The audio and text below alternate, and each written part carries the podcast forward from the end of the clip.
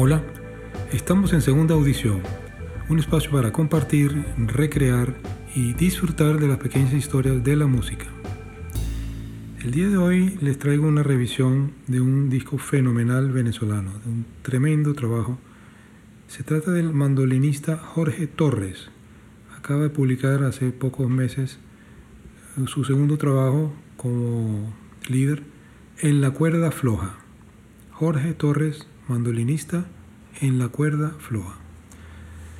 Eh, son contadas las veces que un disco me hace saltar de la silla, de la contentura, de, de poder admirar, de poder disfrutar y admirar un gran trabajo hecho con esmero, con inteligencia y con feeling, todo eso junto y acompañado por músicos de primera línea, músicos instrumentalistas que saben dar la talla y saben moverse en cualquier terreno. Este es un trabajo realmente excelente, extraordinario, comparable a los mejores discos de música urbana actual que se hacen en Venezuela. Un nombre que me viene a la cabeza eh, del trabajo de Jorge Glenn en El Cerrito este trabajo de Jorge Torres es comparable. Es de una alta factura. Eh, me voy a permitir leerle las notas de presentación que hace Pedro Marín. Él es un mandolinista, arreglista y compositor.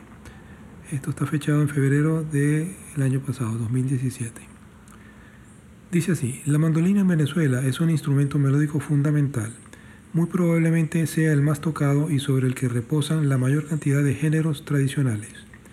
Músicos populares, orquestas típicas y estudiantinas abundan por toda la geografía nacional, dejando tras de sí un verdadero semillero de mandolinistas. Sin embargo, los anaqueles de las tiendas de discos no, no parecen dar cuenta de ello, y son contados los solistas que han dejado allí su huella. Entre estos pocos músicos destaca Jorge Torres, quien ha sabido absorber todo el conocimiento del movimiento mandolinístico nacional, paseándose por el mundo académico y popular con soltura. En este segundo álbum asume la tarea con un trío sui generis en la música popular venezolana, a saber, mandolina, batería y bajo. Esta osadía lo lleva a asumir riesgos importantes a lo largo del disco. Así, en el tema María de la Katia, María, perdón, María la de Katia, un joropo oriental sin cuatro ni maracas, que resulta en un feliz acierto, gracias por un lado al manejo que él tiene del estilo y por el otro al sólido acompañamiento de Edwin Arellano y Rolando Canónico. Quizás Jorge no esté tan en la cuerda floja como nos sugiere el título de esta producción musical de alta factura que nos ocupa. Es probable que aún le falte recorrer un camino en el que pueda encontrarse más con su audiencia y cortar ese cordón umbilical que a mi entender lo vincula con otras sonoridades latinoamericanas.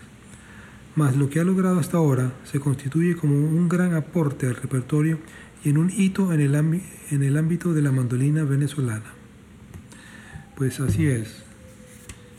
Eh, como ya dije, es Jorge Torres como líder y los músicos que le acompañan son los siguientes. Como compañero directo y con pinche podríamos llamar Edwin Arellano eh, en el bajo eléctrico y el contrabajo. Hizo además el arreglo de, uno de los temas. El infaltable Carlos Nene Quintero, percusión en varios temas. Rolando Canónico, batería en dos temas. Abelardo Bolaño, batería en varios temas. Pedro Isea, percusión brasileña en la pieza número 9, que es un samba brasilero. Pedro Carrero, trombón, y Carlos Adarmes, fagot.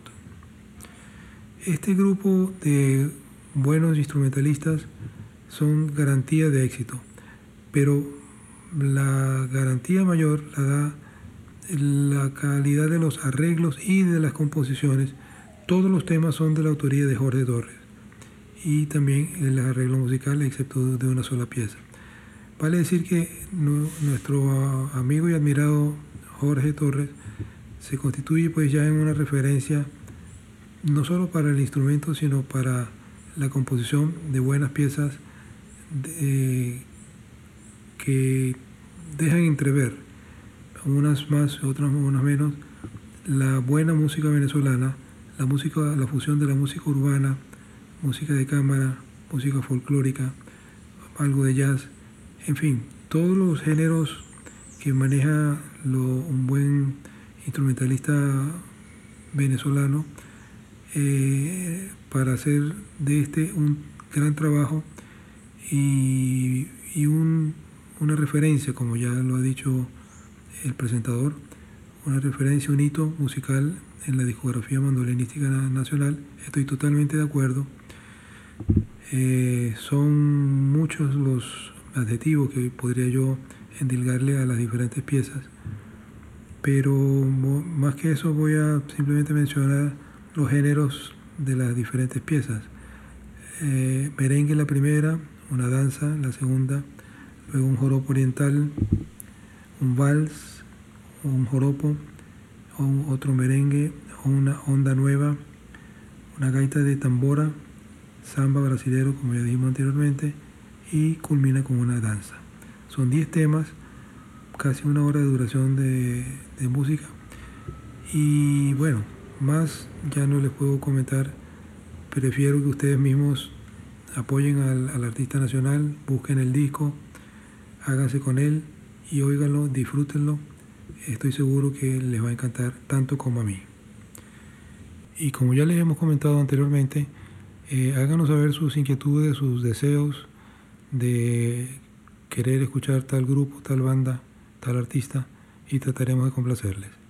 Se despide de ustedes. Hasta luego. Ernesto Caldera.